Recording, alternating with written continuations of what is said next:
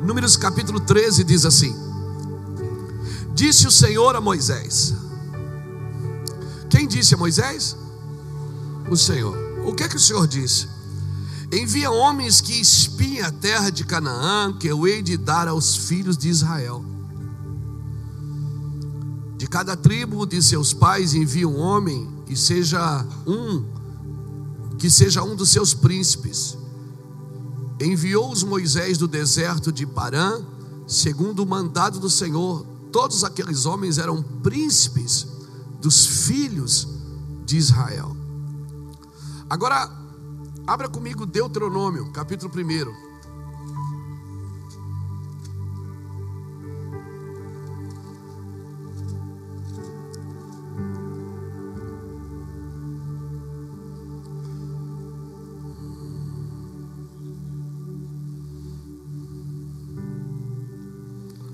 Versículo 21.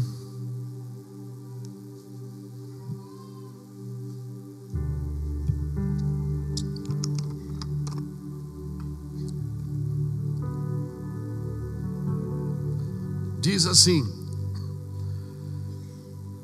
Vê, o Senhor teu Deus te deu esta terra, sobe e toma posse. Toma posse dela como te falou o Senhor teu Deus, o Deus de teus pais. Não temas e não te assustes. Então todos vós, Moisés está relatando isso.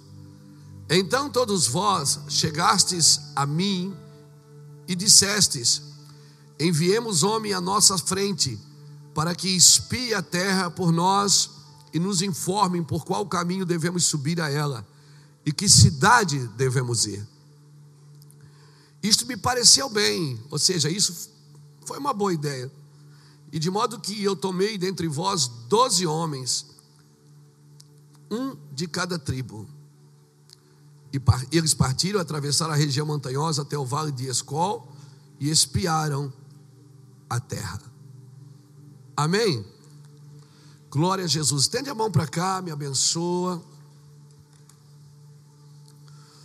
Receba essa palavra em nome de Jesus. Que a graça de Deus inunde as nossas vidas aqui hoje. Que as suas misericórdias que não têm fim nos reposicione nas promessas do Senhor. Em nome de Jesus. Amém, queridos. Glória a Deus. Esse texto foi um texto sempre muito pertinente na minha vida. Porque Irmão, a Bíblia, você acredita que a, a Bíblia é a palavra de Deus? E quando a Bíblia diz assim, disse o Senhor, você tem que prestar atenção dobrada, porque é o Senhor falando na Sua palavra. Porque tem parte da Bíblia que fala o homem, tem parte da Bíblia que fala anjo, tem parte da Bíblia que até o diabo fala. Mas quando a Bíblia diz, disse o Senhor, você tem que prestar atenção. A sua, a, a, a sua percepção, a, a, ela tem que ser dobrada, porque agora é o Senhor que está falando. E esse texto sempre foi um, um texto muito pertinente na minha vida, porque eu não ia nem pregar isso hoje. Mas como o Jacques falou de Jericó, e eu entendi que Deus queria falar conosco sobre isso. Eu queria falar nessa noite sobre quando você precisa prestar atenção nos frutos e não nos relatos. Porque o que produz fruto é a palavra de Deus, não são os relatos. Os relatos produzem caos, produzem medo, produzem incredulidade. Eu queria falar sobre isso, preste atenção nos frutos, porque as, os frutos são o extrato da palavra de Deus obedecida. Os frutos são o extrato da palavra de Deus obedecida. Toda vez que Deus diz assim, assim diz o Senhor, você tem que prestar atenção. Porque você está firmado, o Evangelho, irmão, é, é uma palavra, é firmado na palavra. A sua vida, você não precisa ter mais nada, se você tem uma palavra, as outras coisas te serão acrescentadas. A Bíblia diz que aquele que ouve a palavra e obedece, é semelhante ao homem que construiu a sua casa sobre a rocha. Que veio a chuva, veio o vento, deu contra aquela casa, mas a casa não caiu. Por quê? Porque ele obedeceu a palavra, ele, ele, se solidificou sobre a palavra, ele construiu sobre a palavra. Ele não construiu sobre o seu desempenho, sobre o seu performance ou sobre o momento. Ah, vou aproveitar o vento, vou aproveitar o momento. Não, querido, uma casa forte, firmada na palavra, ela suporta todo tipo de momentos. Ela suporta o momento bom, o momento ruim. A Bíblia é clara quando ela diz em Eclesiastes capítulo 12: Lembra-te do teu Criador nos dias da tua mocidade, antes que venham os dias maus. Então diz assim para alguém que está do seu lado: os dias maus, eles sempre estão, eles sempre vêm. Dias maus, você não vai se livrar deles. Amém? Amém? Um dia a morte vai bater a sua casa. Um dia a necessidade vai bater a sua casa, um dia a dificuldade vai bater na sua casa, mas se você está firme na palavra de Deus, você entende que todas as coisas contribuem para o bem dos que amam a Deus e andam segundo a sua vontade. Amém? Segundo a sua palavra, porque a sua palavra é a sua vontade. A palavra de Deus é a vontade de Deus. Amém? Então, eu não deveria estar perguntando o que é que Deus quer de mim. Eu deveria estudar as escrituras, porque eu vou descobrir o que Deus quer de mim porque a palavra de Deus é a sua vontade. Amém? Ah, qual é a vontade de Deus para a minha vida? Às vezes as pessoas até pedem para a gente orar. Pastor, ora para Deus se revelar pra, na sua vontade, que eu quero fazer a vontade de Deus. Se você ler as Escrituras, você vai fazer a vontade de Deus, porque ali diz, elas falam do Senhor, elas dizem o que Deus quer. Amém? E às vezes nós estamos buscando coisas que Deus já disse para a gente. Às vezes só tem dificuldade de obedecer, mas a gente já sabe o que tem que fazer. Amém, queridos? Agora, uma coisa interessante aqui nesse texto é que você lê, lê Números, Números 13 diz assim: E disse o Senhor a Moisés: Envie espias que espiem a terra de Canaã, a qual eu dei aos filhos de Israel. Quando você lê esse texto, você fica pensando assim: ó, puxa, Deus chamou Moisés, você visualiza. Deus chamou Moisés e disse para Moisés assim: ó, ó, levanta 12 homens e envia espias para que eles espiem a terra e para ver se a terra, né? Dar os relatos para vocês. Aí Moisés fez o que Deus mandou. Só que lá em Deuteronômio, capítulo 1, versículo 21, Moisés parece que ele parece que ele está consertando números 13. Porque ele diz assim: Disse o Senhor, ele diz: Vê, o Senhor teu Deus te deu esta terra, sobe e toma posse dela. Sobe e toma posse dela, como te falou o Senhor teu Deus. Não temas e não te assustes. Aí no versículo 22 ele diz assim: Mas então vós todos chegastes a mim e me dissestes: Enviamos espias para que espie a terra de Canaã, que eu hei de dar aos filhos de Israel. Eu achei a ideia boa e enviei. Aí o que é que você fica pensando? Então, números 13 não foi Deus que falou com Moisés.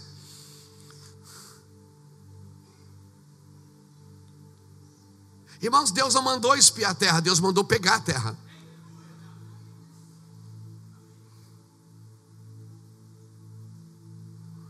Deus mandou entrar e tomar a terra. Números 13, Moisés está dizendo: Disse o Senhor a Moisés: Envie espias que espiem a terra, que eu hei de dar aos filhos de Israel. Deuteronômio capítulo 1, versículo 21 e 22, Moisés diz: Faça como disse o Senhor, entra e toma posse da terra sem medo, não tenha medo. Mas vocês me rodearam e ficaram me dando ideia. Vai lá, vamos enviar gente para espiar a terra. Eu achei a ideia boa e enviei espias. Sabe que eu aprendo aqui? Que quando Deus fala uma coisa, você não ouve mais ninguém. Quando alguém vem se aconselhar comigo e diz, pastor, Deus falou comigo assim, assim, o que é que o senhor acha? Eu digo, eu não acho nada. Porque se a pessoa diz que Deus falou com ela, acabou. Acabou todos os meus argumentos.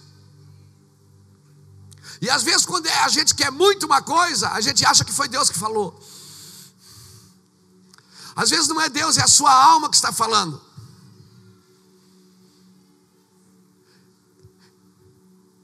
Deus disse a Moisés: envie espias.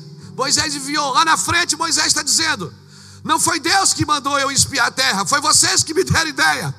Deus mandou entrar e tomar posse dela. Então, se você tem uma palavra, então para de ficar procurando confirmação. Se você tem uma palavra de Deus, Deus falou consigo, acabou, meu amigo. Vai fazer o que Deus te chamou para fazer. Você quer confirmação mais de quem? Eu acredito, aí é uma coisa minha, é Luiz Herminiana. É uma, uma doutrina herminiana. Eu acho que Josué só mandou dois depois para espiar Jericó, porque os doze foram, só voltou dois, crendo que a terra era boa e era para pegar a terra. Eu penso, eu penso na minha imaginação santificada, eu penso que Josué disse assim: sabe uma coisa, vou mandar só dois. Porque da primeira vez só dois voltaram acreditando, e vou mandar só o que deu certo. Mas é só uma especulação. O que, que eu aprendo aqui, irmãos? que se um homem como Moisés, que fala com Deus face a face, que quando desce do monte seu rosto brilhava, que Deus diz Deus dá relato sobre Moisés, Deus dá testemunho de Moisés dizendo que ele era o homem mais santo, ou seja, o homem mais santo da terra, o homem mais manso da terra. Se Deus está dizendo com vocês eu falo com o profeta, mas com Moisés eu falo face a face. Se um homem assim pode se equivocar, por que, que você acha que você não pode? Por que, que eu acho? Só porque eu estou na igreja, sou crente, sou pastor, uso terno, Deus fala comigo, sou ungido, tomo ceia, dou o dízimo. Por que, que, eu, por que, que você acha que eu também não posso me equivocar? Se um homem como Moisés, que o próprio Deus dá testemunho dele, dizendo que era o homem mais manso da terra, você pode se equivocar sim. Fique com a palavra que Deus te disse. Amém? Fique na vocação em que foste chamada. Quando Paulo diz fique na vocação, Paulo está dizendo fique no vocátel. Voca a palavra até o Deus. Fique na palavra que Deus te deu. Porque passa o céu e passa a terra, mas quem faz a vontade de Deus, quem obedece a sua palavra, permanecerá para sempre. Então não se mova por relatos, se mova pela palavra, porque a palavra gera o fruto. Amém, querido? É a palavra que gera o fruto. Aí, quando eles vieram com os relatos, quando eles vieram, trouxeram a revelação dos fatos, sabe o que aconteceu? Eles chegaram e disseram: a terra realmente é boa, mas já está ocupada, não tem como entrar, só tem gigante. Eles vão comer a gente assim, vão devorar a gente como se devora é, é, nós, eles são que nem gafanhotos, nós vamos ser que nem gafanhotos na mão deles. Eles vão nos devorar. E aí o coração da nação foi revelado. Porque às vezes, irmãos, o caos revela o coração da nação. O caos revela como você está. As situações difíceis, elas sempre revelam em quem você acredita realmente. As situações difíceis, elas vêm para mostrar você para você mesmo para você ter uma condição de ver como você está por dentro. Amém? O sapato aperta para mostrar quem você é realmente, em quem você acredita realmente. Amém? Amém, irmãos? Aleluia! O caos, ele trabalha em favor de Deus. A dificuldade trabalha em favor do Senhor. Tudo isso contribui para o seu crescimento. Amém? Eles trouxeram o fruto da terra, disseram: Olha, a terra mana leite e, e mana mel. Eles tinham a promessa que a terra lhe pertencia, que a terra era boa. Eles tinham a bênção. Só que agora eles estão diante de uma situação que exigiria o quê? Esforço. Aí você raciocina comigo: você passa 40 anos no deserto, dependendo de Deus para comer, para vestir, para calçar, para beber. Agora Deus diz: entra e toma a terra. O problema é você se acomodar na dependência. Não se acomode na dependência. Porque vai, ser uma, vai chegar uma hora que Deus vai dizer: você tem que plantar de novo. Amém? Chega uma hora que dá, dá, tudo tão certo na sua vida que você acha que pode fazer qualquer coisa que Deus vai assinar embaixo.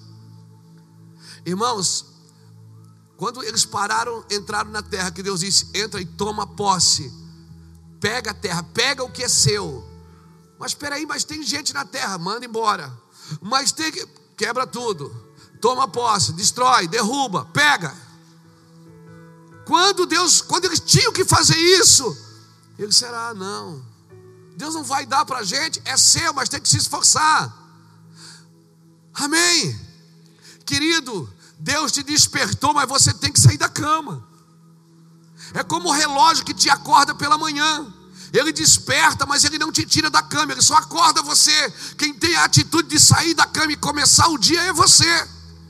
É você que decide, Deus te desperta, a palavra te desperta, a adoração te desperta. A igreja existe para despertar, para nos reposicionar, mas Deus precisa do nosso esforço, porque a cruz de Cristo não anula a minha cruz. A obra do Senhor não anula a minha obra. Amém. Eu preciso tomar atitudes. Amém. As minhas atitudes, elas têm que. Eu, eu me movo pelo fruto, não pelos relatos. Eu não posso me mover pelo que eu estou vendo. Realmente tem gente, realmente é difícil, realmente vai ser terrível tomar essa terra, mas ela é minha. E se Deus falou que é minha, é minha, acabou. Eu vou pegar o que é meu. Irmão, quem está quem tá sempre esperando nunca está disposto a começar. Quem está sempre esperando algo nunca está disposto a começar algo. Está sempre esperando algo acontecer. Ele não trabalha para fazer acontecer. Cutuca alguém que está do seu lado, se ele, não, se, se, ele não der um sorriso, você chuta a cadeira dele. Você diz assim: ó, foque no fruto. Foque no fruto. Amém? Quando Deus te mostra o fruto, é para despertar que tem mais. Se dois homens precisavam carregar um cacho de uva, você imagina o tamanho da parreira.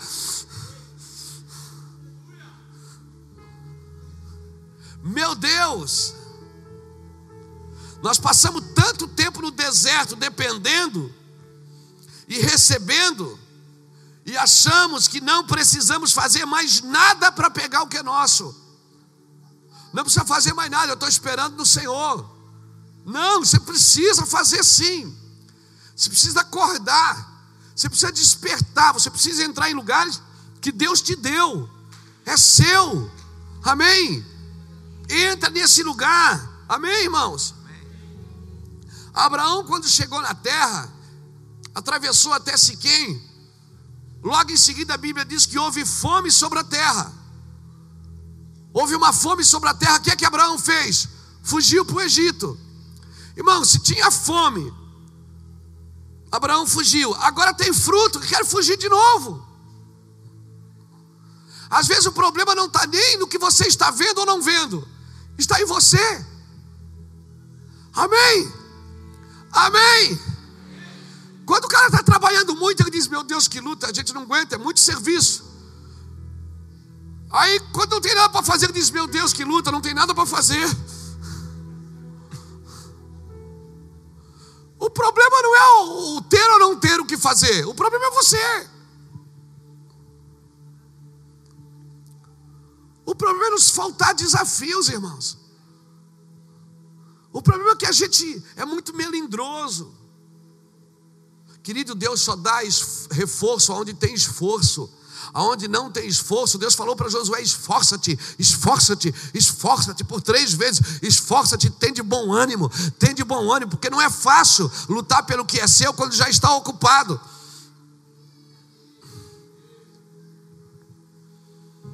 Não é fácil. E Deus fala para Josué: esforça-te, tem de bom ânimo, esforça-te. Eu vou te ajudar, eu te ajudarei, eu estou contigo. Irmão, se eu tenho uma palavra, acabou, eu não vou ficar esperando as coisas acontecer. Quando você acorda, tem gente que não é assim, quando você acorda, tem dias que não dá nem vontade de sair da cama, é ou não é? É ou não é? Mas eu tenho que sair. Porque se eu ficar o primeiro dia que não deu vontade, eu vou ficar o segundo. E eu vou ficar o terceiro. E eu vou ficar o quarto. E eu vou ficar o quinto. E alguém que quiser me ver agora vai ter que ir lá me ver na cama, porque eu estou lá. Eu preciso desse esforço. Quem falou para você que a obra de Deus era fácil? Mentiu. Quem disse que Deus vai te dar vitória? Mentiu. Porque Deus já te deu vitória. O Espírito Santo que habita em vós é o mesmo que ressuscitou Jesus. E se ele ressuscitou Jesus, ele pode ressuscitar você também. Aleluia! Aleluia! A vida de Deus habita em você, querido. A vida de Deus habita em você para te botar para frente, para te jogar para cima. Olha, olha que eu nem sou um pregador motivacional, hein? Eu não sou pregador motivacional, porque para mim a vida de Deus já é motivada por Ele. A vida de Deus já é, é motivada, eu já acordo de manhã entusiasmado. Às vezes com dor, às vezes angustiado, às vezes dormir pouco, às vezes cheio de coisa para resolver, mas a mil. Quem acorda entusiasmado vai dormir satisfeito. Amém? Amém, irmãos? Louvado seja Deus. Por favor, não faça o lugar de oração um lugar de desespero, de medo, de incredulidade. Não faça do lugar secreto um lugar de fuga, um lugar de medo. A oração, ela tem que ser entusiasmada, ela tem que ser ela tem que ser fluente. Falar com Deus tem que ser bom. Amém. Glória a Jesus. Foque nos frutos cutuca aí e diz: foque nos frutos, não nos relatos. Por favor, não dê o mesmo valor aos relatos que você dá aos frutos. Se você começar a dar o mesmo valor aos relatos que você dá aos frutos, você vai criar opções. Você não tem mais opção, aleluia! Não tem. Se você começar a dar valor para o caos, como você dá para os frutos, você já não vai mais saber no que você acredita. Vai misturar tudo aí dentro da sua cabeça, vai misturar tudo dentro do seu coração, você já não vai mais ter foco. E perder o foco, meu irmão, já era. Perder o foco. Ou você acha que uma pessoa que acredita num pé de coelho, num trevo de quatro folhas, numa estátua, numa imagem, você acha que ela. Por que, ela faz isso? Porque ela quer acreditar em alguma coisa. Ela quer crer, ela crê. Ela só está desfocada, mas ela crê. Porque nós fomos chamados para crer. Nós fomos chamados para viver por fé. O ser humano foi chamado pela fé. Então, querido, é pastor, mas eu, eu, tô, eu, eu, eu assumo, eu assumo esse problema. Não assuma o problema, derrote-o. Porque o dia que você assumir, vai virar o seu problema de estimação. Derrote-o. Derrote esse problema. Pisa nele. Não assuma, ah, eu assumo que eu sou assim. Você não é assim. Deus não te fez assim. Deus não te fez assim. Efésios 1,4 diz que ele me elegeu antes da fundação do mundo, para que eu fosse santo, irrepreensível, diante dele em amor. Eu não sou isso que a minha alma está dizendo. Eu não sou esse doente emocional. Eu não sou, eu posso ter me tornado, mas eu não sou. Eu posso ter me tornado pelas quedas, eu posso ter me tornado pelas deficiências, pelas carências, pelas ofensas, pelas perdas, eu posso ter me tornado, mas eu não sou isso. Eu fui chamado para ser a imagem e a semelhança de Deus. Eu não sou esse homem, você não é esse homem.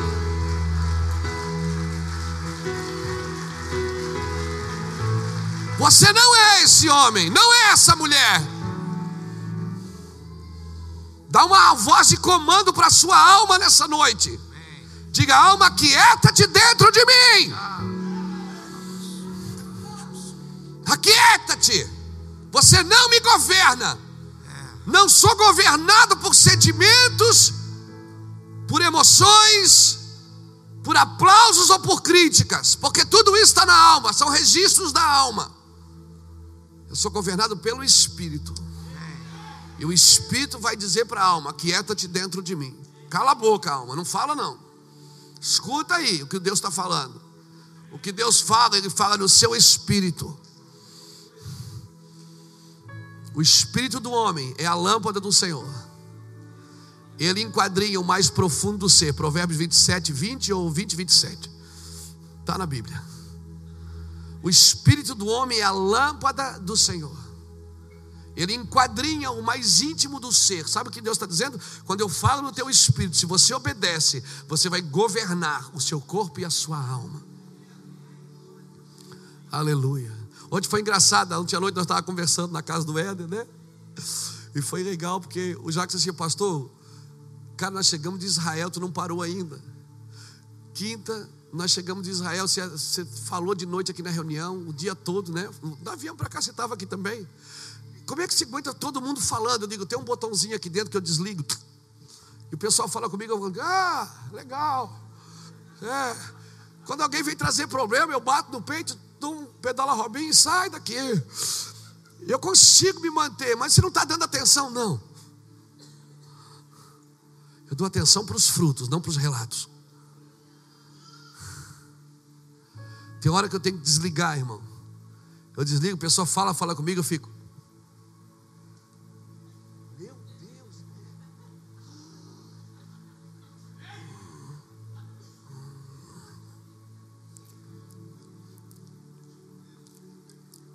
tem um silêncio renovador que você precisa aprender a lidar com ele. Que quanto mais você fala desse problema, mais você assume a identidade dele. Ó.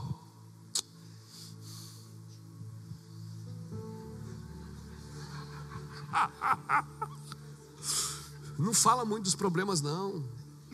Quanto mais você fala, mais ele vai assumindo a sua identidade. Daqui a pouco você já não vai dizer mais que é um problema, você vai dizer o meu problema. Você já chama de meu aquilo que não foi Deus quem te deu. Você e ele se tornam uma só carne. Sim. Por favor, não fala disso. Traz à memória aquilo que dá esperança. Aleluia. Alguém está me entendendo aqui, gente? Traz à memória aquilo que te dá esperança. Começa a construir coisas diferentes. Se torne outra pessoa. Não vos conformeis com estes séculos, mas transformai pela renovação da vossa mente. É a mente que tem que renovar. E como é que a mente renova? Quando Deus fala no Espírito, a mente tem que renovar. Amém. Então a mente está cansada, mas se Deus está falando no Espírito, a mente renova. Aleluia. Não para de falar de problema. Essa, tem gente que já chama o meu, a, a minha diabetes, o meu câncer, o meu, o meu, não é seu. Pode estar em você, mas não é seu. Não assuma uma identidade que não é sua.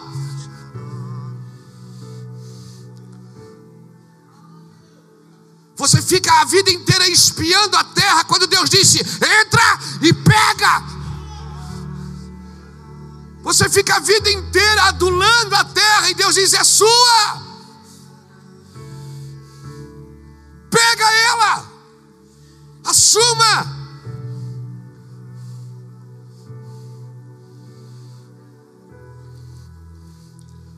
Qual é os dois, o nome dos dois homens que voltaram da terra acreditando nela?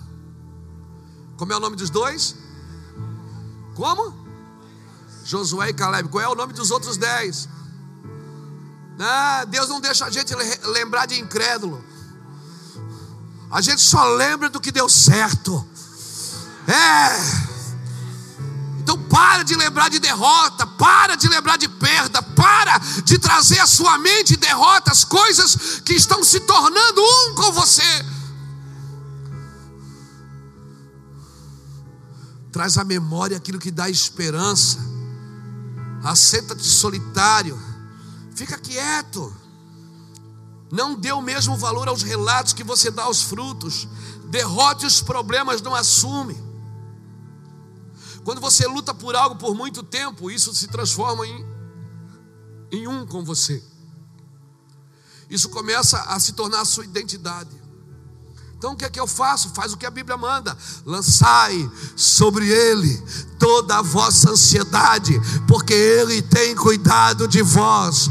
Lançai sobre ele todo o seu medo, toda a sua incredulidade, toda a sua falta. Lançai sobre ele tudo que não deu certo. Mas quando você, Deus, isso aqui não deu certo, Deus, eu estou triste, estou angustiado, mas eu sei que o meu redentor vive. Eu sei, eu sei, eu não estou sentindo porque o que sente é a alma, mas o espírito não sente, o espírito sabe. Alguém levanta a mão aí, dá um grito de vitória, meu irmão. Oh, sim, é isso. Não se trata de pensamento positivo. Não se trata de viver só no, no entusiasmo. Não. Se trata de viver sólido. O dia mal vai bater na sua porta a insegurança vai bater, a necessidade vai bater. Isso é vida, cara. Isso significa que você está vivo. Aleluia! Você está militando, porque coisa terrível é não ter por que militar. Coisa terrível você acordar e não ter uma coisa para militar, para se incomodar. Oh, coisa boa é o incômodo.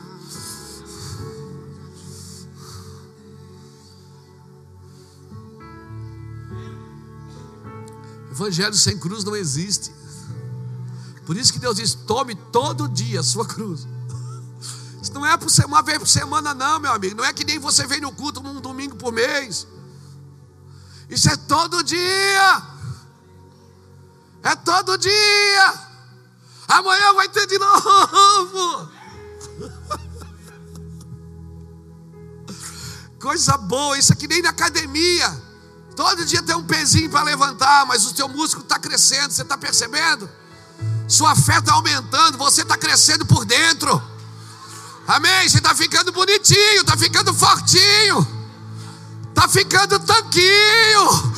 Aleluia!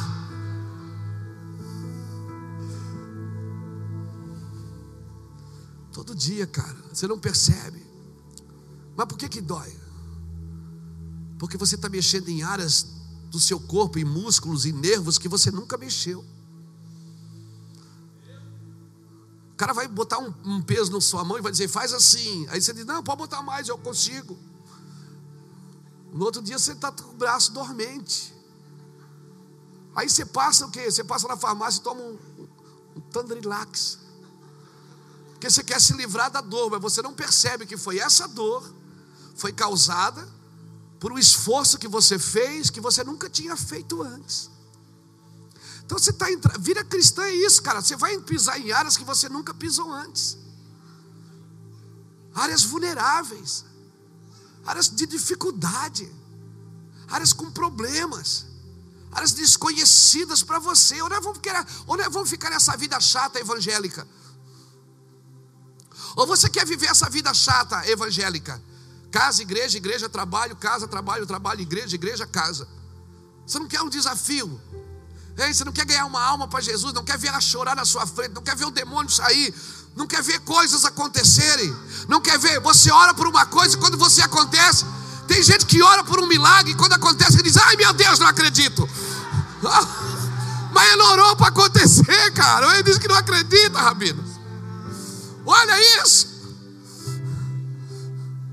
cara ora pelo milagre. Aí, ah, sabe aquela pessoa que recebeu o milagre? Semana seguinte ela veio, pastor. Sabe que o senhor orou por mim, eu estava doente? Lembro, eu fiquei curado. Não acredito, ficou. Nem ela acredita na oração deles. Coisa terrível é um pregador incrédulo, irmão. Coisa terrível é um crente incrédulo. Porque pelo menos o incrédulo nunca ouviu falar de Jesus, nunca leu as Escrituras, nunca jejuou, nunca foi numa igreja, nunca foi tocado por um louvor. Então ele tem razão de ser incrédulo, mas você não tem, não, querido. Por isso que aquele que é muito dado, muito é exigido. Deus quer o esforço de você, igreja brasileira. A igreja brasileira precisa entrar num lugar de esforço nesses dias, nos próximos meses, nos próximos anos. Amém. Você não tem o direito de não ser esforçado. Se esforça, irmão. Esforça-te, eu te ajudarei, diz o Senhor. Eu te ajudo, eu ajudo você no esforço. Eu ajudo você quando você acredita. A fé é a firme certeza das coisas que se esperam. É a convicção que está no Espírito. Amém, irmão? Quando você luta muito tempo com uma coisa, você perde a ambição de vencer aquilo. Quando você luta muito tempo e você vai perdendo a ambição, a ambição, ambição é a ambição de derrotar, essa coisa diminui. E aí você esquece que aquele problema existe. E aí vem a outra fase. A primeira fase qual é? Você perde a ambição de derrotar. A segunda fase, você esquece que o problema existe. A terceira fase, você se acostuma com ele. E a quarta, isso se torna uma armadilha na sua vida. Porque essa coisinha pequenininha aí, que você tornou ela grande, qualquer coisa pequena na sua vida vai ser muito grande. Qualquer coisa pequena vai ser muito grande. Que não seja assim. Bate na cadeira de quem está do seu lado e diz que não seja assim com você. Não tenha medo. Vai lá que Deus vai dar vitória. Amém. Não tenha medo. Vai lá que Deus vai pegar você e dizer assim: é nós. Amém? Derrote logo isso. Diga para a pessoa: derrota logo isso. Acaba com isso logo. Diga assim: assuma a sua herança, não o seu problema. Diga, assuma a sua herança, não o problema. Diga para quem está do seu lado: assuma a herança. Quero trazer à memória aquilo que me dá esperança. Quero trazer à memória aquilo que me dá esperança. Como é bom poder pertencer É, ao meu Deus de amor. Como é bom poder confiar em tua fidelidade. Eu descanso em ti. Sim, Senhor. Eu espero. Nós cremos em ti, Senhor. Tu és o nosso Deus. Só estamos aqui pela fé, Senhor. É a fé. É a fé. O justo vive pela fé. Ti. Eu espero em ti. Sim, Senhor. Eu te adoro,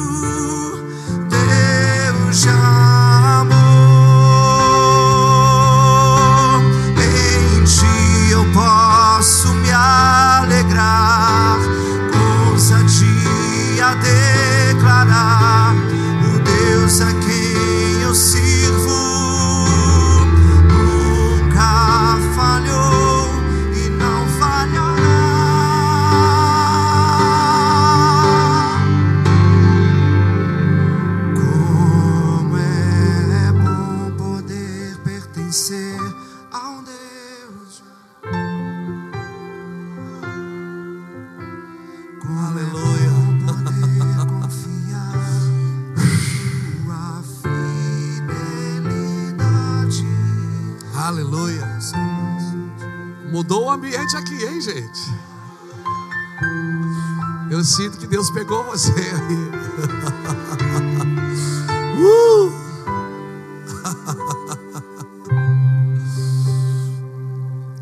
Quando Deus nos mostra os frutos, é para deixar claro uma coisa: eu estou mostrando para você a realidade do reino, não a realidade da terra. Então não se mova pela, pela realidade da terra, se mova pela realidade do reino. Quando Deus está mostrando o fruto, Ele não está, Ele está dizendo assim: essa é a minha realidade para você. A sua realidade não é, o que, não é o que a terra está mostrando, é o que eu estou mostrando. A sua realidade é a visão que eu coloquei, engendrei no seu espírito. Não é o que seus olhos enxergam. Essa não é a sua realidade. Deus está dizendo assim: ó, você pode. Você pode ter esse fruto sempre que quiser. Você não precisa só ver, você pode entrar e tomar ele, é seu. É seu. Eu estava em Israel, irmãos, agora nós estávamos lá. Eu andava naquela terra. É a terceira vez que eu vou.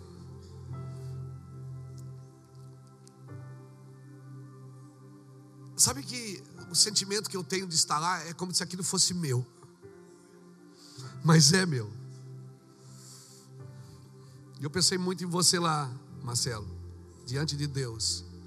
Eu não sei como, eu não sei como será, mas Deus me falou que eu preciso contribuir para que você vá lá. Eu não sei quando. Mas eu ando naquela terra, irmãos, é uma, uma terra de tanto conflito, tantos conflitos.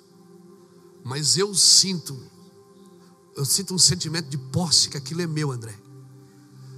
Sabe, eu ando naquela cidade, eu disse, isso é meu. Isso aqui é meu. Porque eu sou descendente de Abraão pela fé em Jesus Cristo. Essa terra que Deus disse para Abraão, entra e pega a terra. A terra que e em ti serão benditas todas as famílias. Diga, minha também é bendita. Essa é a palavra que eu creio. Se Deus falou que a minha família é bendita por causa de Abraão, então eu sou bendito por causa de Abraão. Eu não sou maldito. Então não importa se meu pai pecou, se meu avô pecou, se meus bisavós pecaram, não importa quem traiu, quem enganou, não importa quem matou, importa que a palavra que ecoa há milhares de anos é em ti, Abraão, serão benditas todas as famílias da terra. Eu sou uma família bendita, porque eu sou filho de Abraão pela fé em Jesus Cristo. Eu faço parte, eu estou no pacote. Eu estou na promessa. Eu não posso viver outra coisa. Isso é meu. Por favor, isso é seu. Se comporte com um sentimento de posse. Pastor, mas isso não é soberba? Não! Isso é humildade. É você saber que é seu e trabalhar para que os outros descubram que é deles também. Porque a humildade não é pensar menos de si, é pensar menos em si. Eu sei quem eu sou e por isso eu não penso em mim, eu penso no outro que ainda não sabe. Eu sei quem eu sou, então não preciso mais pensar em mim, cara. Eu já descobri a minha realidade. Eu preciso pensar que aquele ainda não descobriu quem ele é. E como é que ele descobre? Ouvindo eu dizer: Você é. Você pode, você consegue, você vai pegar, é seu. Você pode fazer isso.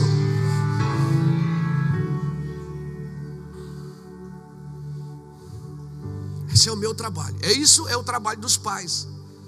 É dizer para o filho: você consegue. Esse é o nosso trabalho. Aleluia. Deus está dizendo: você pode ter esse fruto sempre que você quiser, Fernando. É seu. Amém? É seu. Amém? Amém? Olha aqui para mim. Você que está preocupado com seus filhos. Que meu filho, pastor, está em idade terrível. Começa a declarar sobre ele. E ele vai se tornar o que você disser a ele. Porque a palavra, ela constrói ou destrói. Do fruto da boca do homem farta-se o seu ventre, da colheita dos seus lábios ele se, ele se satisfaz. A morte e a vida, Provérbios diz que estão no poder da língua. Começa a declarar. Diga viva, diga para a morte viva, diga para a doença cure, diga para a necessidade prosperidade. Constrói. Constrói.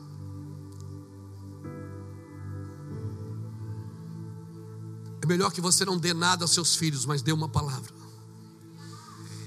Libera sobre eles. Por que, que a Bíblia fala sempre da bênção dos pais?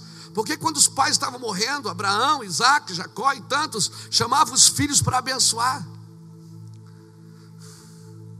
Eu sou da época que a gente beijava a mão, bença mãe, bença pai.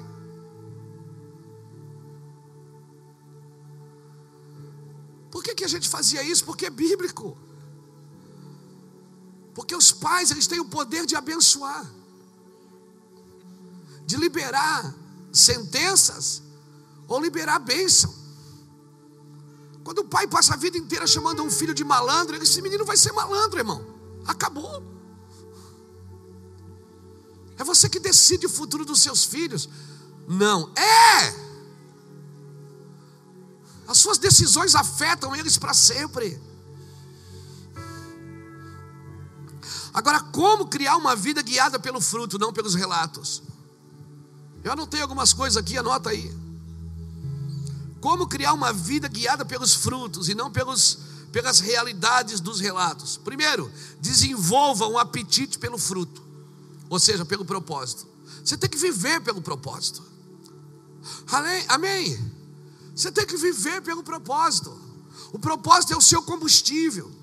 Segundo, desenvolva afeto pelo fruto, se apaixone pelo que você faz.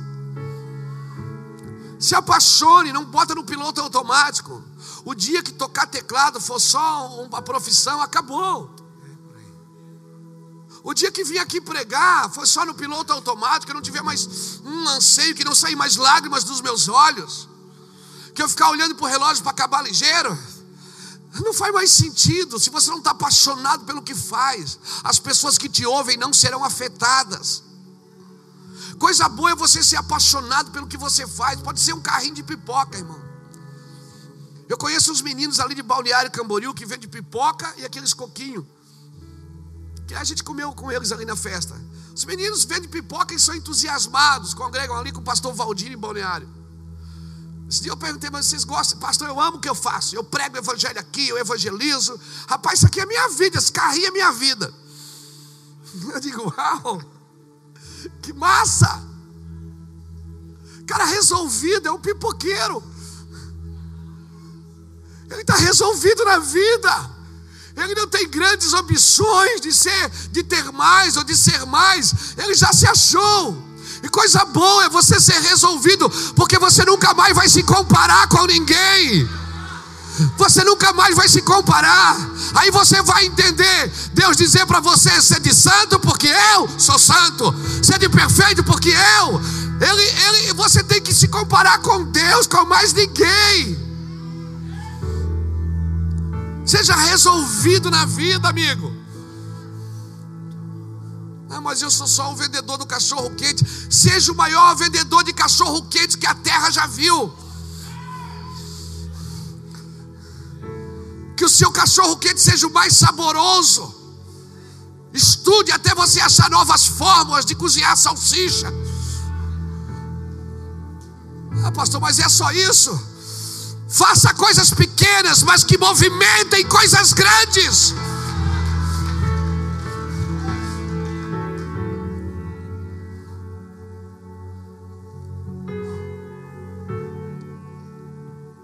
Você faça coisas pequenas, mas que dentro de você isso movimente coisas grandes.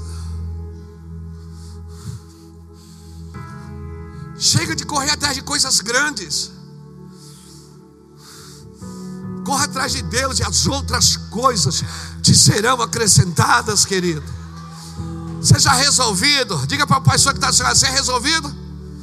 Então sorri aí. É, mas vai lá que Deus vai dar vitória. Aleluia. Primeiro, desenvolva apetite pelo fruto. Segundo, desenvolva afeto. Seja apaixonado pelo que você faz. Pastor Vilmar, irmão. É um pastor aqui em nosso meio. Sabe o que, é que o pastor Vilmar faz aqui? Ele é zelador aqui na igreja. pastor Vilmar é dono de bailão. Ele é zelador aqui na igreja. Você nunca chegou aqui na igreja. Carrega enfermidades no seu corpo físico terríveis. Mas você chega aqui, o Vilmar está sempre rindo, me abraça agora no, no estacionamento. Meu pastor, está sempre entusiasmado. Quem está perto do Vilmar está sempre rindo, sempre alegre, sempre feliz. Oh meu Deus, como é bom trabalhar com gente resolvida. Eu não estou dizendo que o dia triste não existe. Eu não estou dizendo que você não pode chorar, se amargurar, que você não pode se angustiar. Eu estou dizendo que em todas essas coisas Deus vai te fazer mais do que vencedor em Cristo Jesus. Alguém dá glória a Deus aí. Bom. Aleluia. Todo tempo és Glória a bom. Justiça está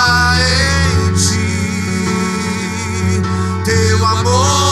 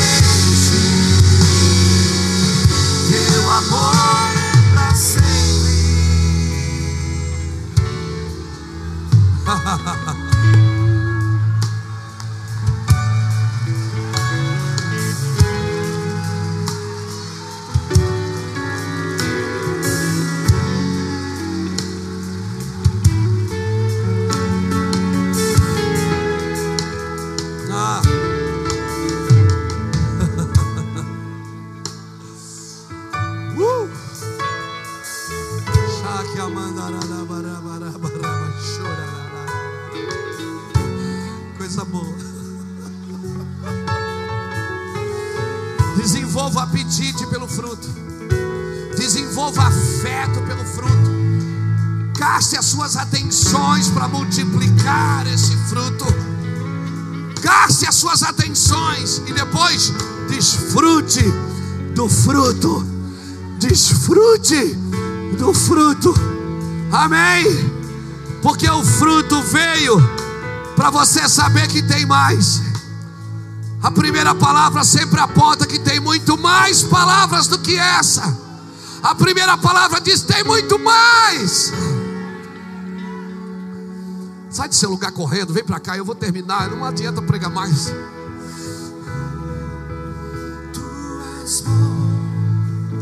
Você já entendeu?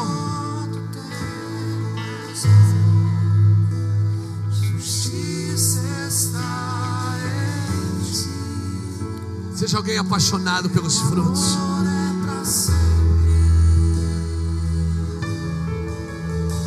Chegue bem para frente, chegue. Todo tempo és bom, justiça está em ti.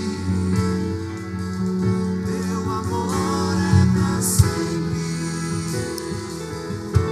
Olha para mim. Quando você dá atenção para os relatos, você está ignorando os frutos. Não ignore os frutos. As palavras de Deus vão gerar frutos em você. Não são os relatos. Relatos pode ser um caos, irmãos. Pode estar tudo desabando ao seu redor. O que você carrega, você sempre responde. Por que, que quando furaram Jesus saiu sangue e água? Porque é o que tinha dentro. Você sempre responde com o que tem dentro. Quando alguém ofende você, o que é que tem dentro? É isso que vem para fora. Quando alguém te machuca, o que é que vem? O que é que tem dentro? É isso que vem para fora. Quando alguém te trai, o que é que tem dentro? É isso que vem para fora.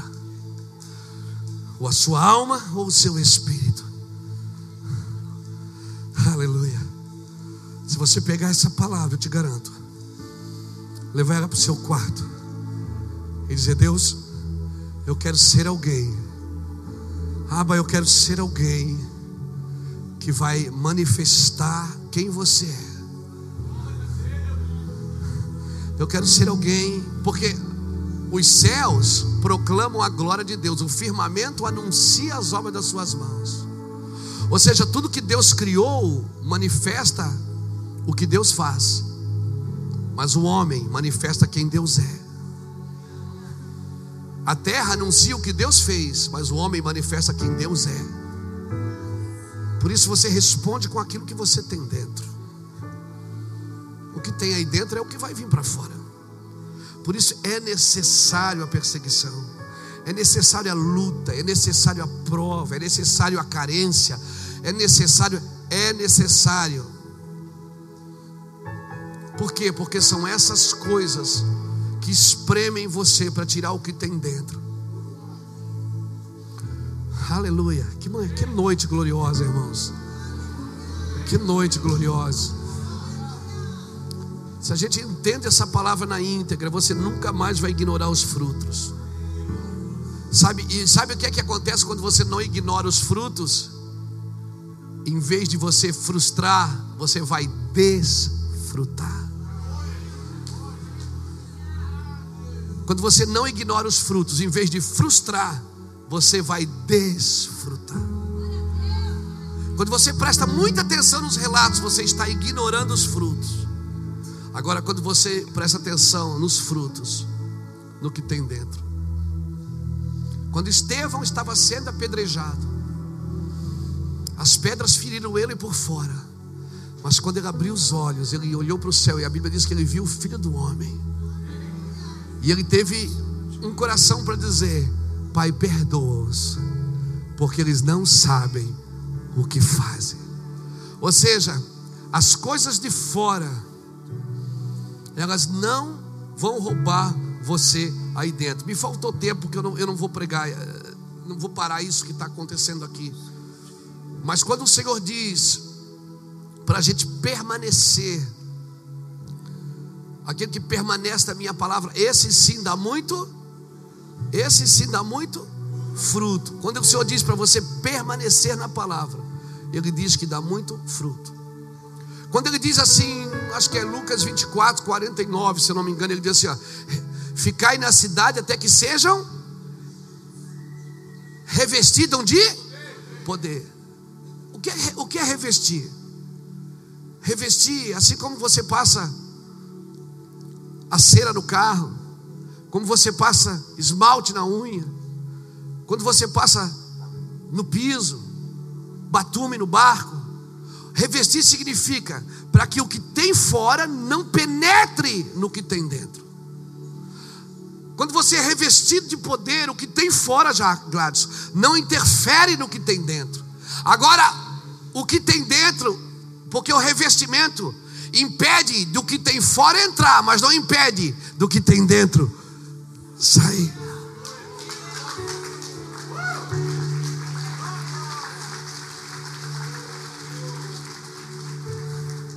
Por isso Jesus chegava e dizia: É chegado o reino de Deus, porque ele botava para fora o reino.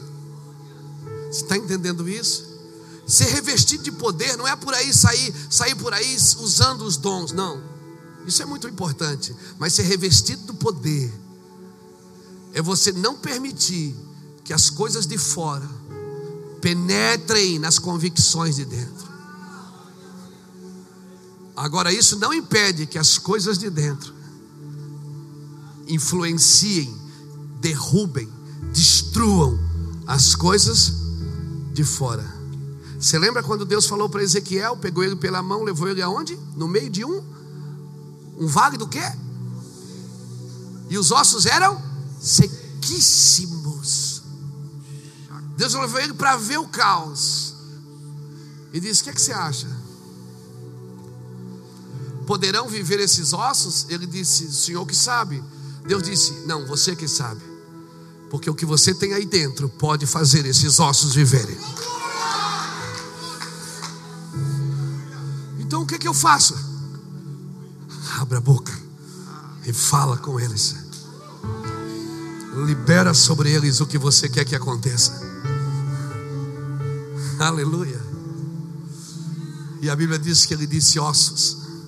Ele profetizou aos ossos, aos nervos, à carne, à pele e ao espírito. E aqueles ossos se tornaram um grande, um grande exército. Sabe qual foi o maior exército que Israel conheceu até hoje? Foram 37 homens que viviam na caverna de Adulão com Davi. Homens endividados, homens problemáticos, homens ruins, homens maus. Mas a Bíblia diz que foi o maior exército. Homens que lutavam até a espada grudar na mão. Homens que acertavam um fio de cabelo com uma flecha. Homens que matavam mil homens com uma lança. Sim, homens que quando o rei suspirava, ah, quem me dera tomar uma aguinha. E ele saiu correndo para ir buscar. Porque Davi nunca olhou para eles como bandidos. Davi nunca olhou para eles como homens endividados. Davi nunca olhou para eles como homens problemáticos. Davi viu neles um homem, um exército. Amém. Amém. Amém. Você pode ter perdido a sua voz, de não falar mais, mas o que tem aí dentro ainda pode vir para fora. Amém. Você crê nisso? Sim. Porque era assim que Deus vê o homem. Deus olha para um homem covarde e diz: Ei, homem valente, eu sou contigo. E aí ele olha e diz: Que eu? O Senhor diz: É, você. Você está aí se esforçando para esconder o trigo. Ai, como, Deus, quando alguém está se esforçando, Deus vem e o abençoa. Deus levanta um menino para reinar.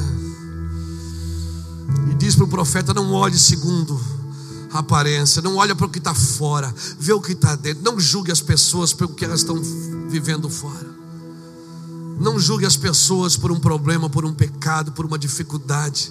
Não julgue as pessoas, porque o que tem dentro pode vir para fora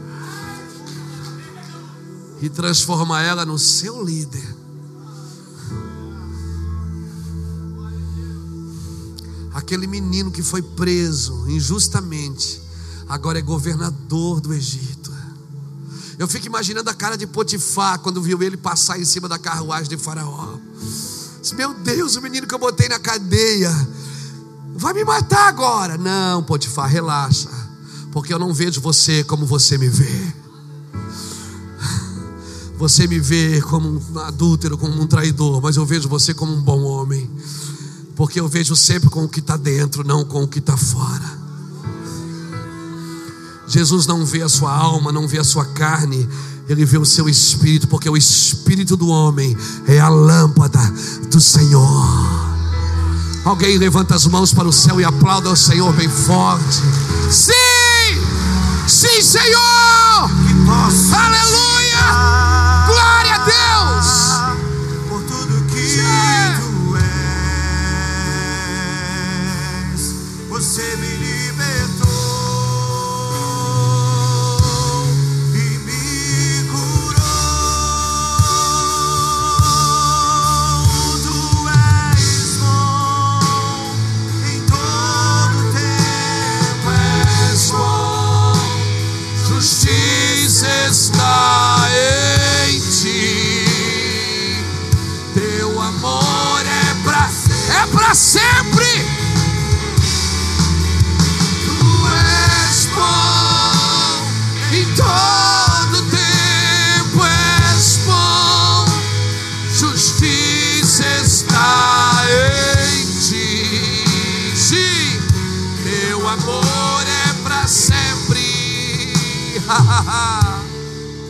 Deixa eu orar com você.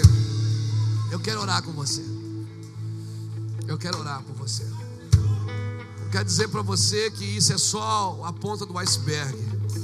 Se você começar a olhar para dentro, prestar mais atenção no que tem dentro do que no que tem fora, você vai crescer muito. Você vai romper, a sua palavra vai virar sentença. As suas mãos estendidas vai ser remédio. Sim. Toda vez que você abrir a Bíblia, eu estava brincando hoje com o irmão ali, disse, cara, eu não consigo mais, eu não posso mais abrir a Bíblia aqui. Cada vez que eu abro é, é 10 minhoca. Cada enxadada é 10 minhoca. Por quê? Porque, porque a palavra ela se transfere para dentro da gente. Ela se transfere. Por isso que a Bíblia chama você de carta viva, escrita e lida em vossos corações. Você se transforma a carta viva. Você está passando um problema, salta um versículo dentro sua, do seu coração. Você vê uma injustiça, salta outro. Você vê uma dificuldade, salta outro. Meu Deus, irmãos, que coisa linda. Virou uma chave aqui fora no Brasil. Os ares do Brasil mudaram. Mas não adianta nada virar aqui fora se não virar aqui dentro. Se o caráter da igreja não mudar, se o caráter dos cristãos não mudar, se a vida da igreja não mudar, se, se, a nossa, se nosso foco for outro, nosso foco é Cristo, Cristo é o centro, irmãos. O que eu vou falar parece heresia, mas não é. A Bíblia não é o centro, a Bíblia é a base. Cristo é o centro, Deus é o centro, porque tudo que Deus diz tem que estar nas Escrituras. Deus é a base, Deus é o centro, Ele é o centro de todas as coisas. A Bíblia é a base para aquilo que Deus diz. Amém? Deixa eu orar com você. Você sair daqui entusiasmado. Amém? Acredite no que você carrega. Acredite no que Deus plantou em você. Viva uma vida de fé. Fé é isso, irmãos. É você acreditar que você está acima das evidências, das circunstâncias, dos relatos. Pai, em nome de Jesus, eu oro por essa geração, que sejamos uma geração de fé, Senhor, uma geração que seja afetada pela glória de Deus, como diz a Cristina, que seja infectada infectada pela glória de Deus, que esse vírus chamado fé infecte a gente, Senhor. Que a gente seja homens e mulheres de fé, cheios do Espírito Santo. Que não é a falta do dinheiro, a falta do emprego, às vezes a falta da saúde, às vezes a falta, Senhor Deus, de um amigo, às vezes a falta de alguém venha nos fazer falta. Porque o Senhor é o nosso centro, o Senhor é o nosso é o nosso tudo, tu és o meu tudo. Em ti, Senhor, não há sombra de variações, meu Pai. O Senhor é a nossa vida. Eu declaro sobre esses homens, sobre essas mulheres, Senhor, eles vão sair daqui hoje marchando como soldados de um exército. Eles vão sair daqui hoje, Senhor, marchando como um soldado. Sim, Senhor, entusiasmados. Sim, Senhor. Eu, eu declaro homens e mulheres que vão acertar no alvo, Senhor.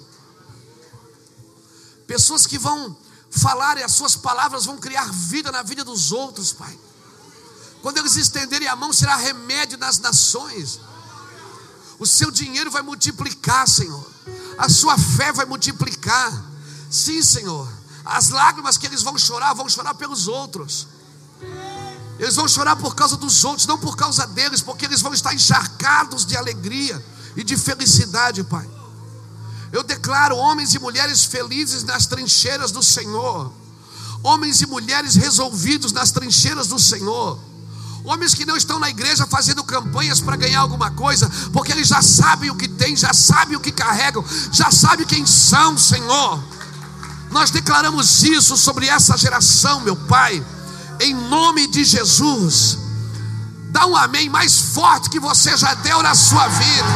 Amém. Amém, irmão. Glória a Jesus. Aplauda o Senhor.